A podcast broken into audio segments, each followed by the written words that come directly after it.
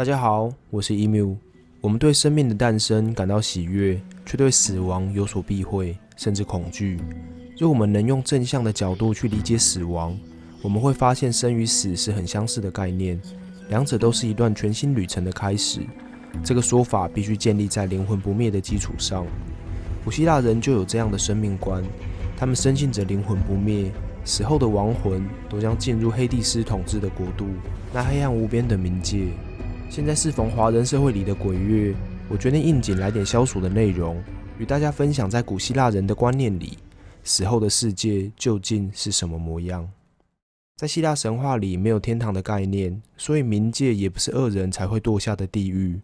不论好坏，死后的灵魂都必须进入冥界接受审判。我们透过以下一段死亡旅程的描述，来说明亡灵们经历了些什么。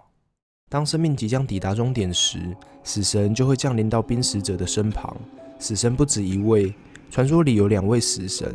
这两位死神带给人们截然不同的死法。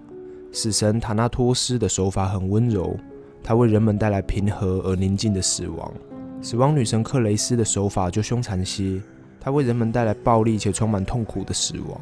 死神会从死者头上剪下一绺头发，作为死亡的凭证。灵魂正式离开躯体后，汉密斯将接引亡魂至冥界入口。来到冥界的入口后，首先映入眼帘的是一条流淌着黑水的湍急大河。这条河名为斯提克斯河，河上有位名为卡戎的摆渡者，他负责引渡亡魂穿过斯提克斯河以及阿克隆河。这两条冥河是进入冥界的必经之路，所有亡魂都必须上船才能成功抵达冥界。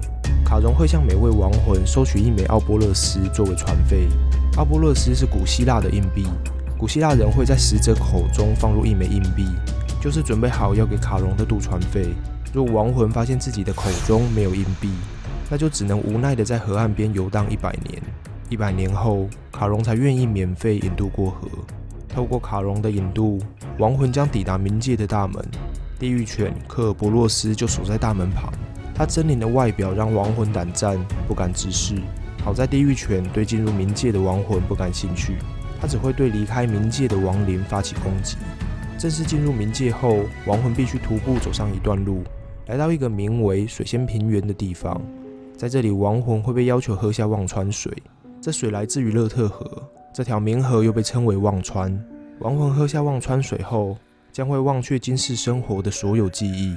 尤其是那些关于喜悦的回忆，被抹去记忆的亡魂，在往前走上一段时间后，会抵达一个岔路口。岔路口上有着三位威严的审判官，这三位判官分别为艾雅戈斯、拉达曼迪斯、米诺斯。这三位判官生前都是人类，他们以公正与智慧著称，死后便被委任为冥界的审判官。传说拉达曼迪斯的判决最为严厉。而艾雅戈斯的判决则最为仁慈。当两位判官的意见分歧时，米诺斯就会做出最后的关键判决。这三位判官会将灵魂划分成三类，判官的宣判决定了亡魂的最终归宿。若亡魂生前是善良正直且有着杰出贡献与表现的好人，将会被分发到制服乐土。制服乐土是冥界里的一个幸福国度，在这里灵魂不需要服任何劳役，只需要安详悠闲的生活着。若亡魂生前是无功无过、没有太大恶行、也没有杰出表现的人，将会被送回水仙平原。平凡的灵魂将在这里漫无目的的游荡着。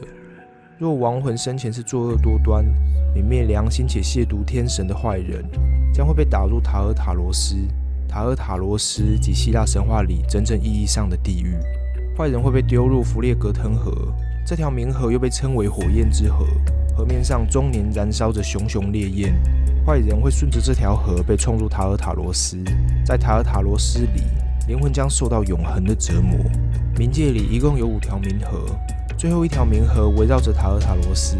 这条冥河名为克塞特斯河，河水是由恶人服苦役时落下的眼泪汇聚而成，所以这条河又被称为悲叹之河或哀嚎之河。塔尔塔罗斯不仅关押着恶人，也囚禁着被众神击败的泰坦神族。为了让塔尔塔罗斯更加牢不可破，火神对塔尔塔罗斯进行了特别的加固。最终，这无尽的地底深渊被三道青铜墙围绕，以及三层黑夜笼罩。白手神族也看守于此。影片的最后，与大家分享三则恶人的故事，看看他们生前究竟有多坏，在塔尔塔罗斯的日子又有多惨。一坦塔洛斯，坦塔洛斯是宙斯的儿子，宙斯非常喜欢坦塔洛斯，常邀请他与天神们同桌共食。时间久了，宙斯的疼爱让他日渐傲慢，他开始藐视天神，并将天神在餐桌上谈论的秘密泄露出去。不仅如此，他为了测试天神的全知全能，竟然亲手杀死了自己的儿子，并用自己孩子的肉来款待众神。此举让天神震怒。宙斯毫不犹豫地将他打入了塔尔塔罗斯。坦塔洛斯被迫站在一个水深能够触及下颚的水池里，水池上方有一棵结实累累的果树，甜美的果实就在眼前，触手可及。但当坦塔洛斯想摘果实吃时，却怎么样也摘不到眼前的果实。若口渴想要低头喝水，死水也会立即消失。英文里吊胃口 （tantalize） 这个单字典故就出自于这则故事。坦塔洛斯不仅要永远忍受饥渴的折磨，他的头顶上方还有一块摇摇欲坠的巨石，死亡的恐惧也永恒地陪伴着他。二、薛西弗斯。薛西弗斯以狡猾机智闻名，他运用小聪明做了不少伤天害理的事。在他生命即将走到尽头时，他甚至蒙骗了死神塔纳托斯，他让死神戴上了手铐。死神因此无法执行工作，导致再也没有人进入冥界，人们也停止了对黑帝斯的献祭，这让黑帝斯急坏了。他立即回报宙斯，宙斯知道后便命令阿瑞斯去解放死神。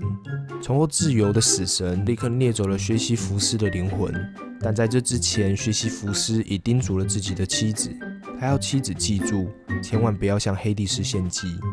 学习福斯是一位相当富有的人。黑蒂斯没收到学习福斯的献祭，很是疑惑。学习福斯向黑蒂斯愤慨地解释，一定是他那笨妻子忘记了丰盛的献礼，他老早就准备好了。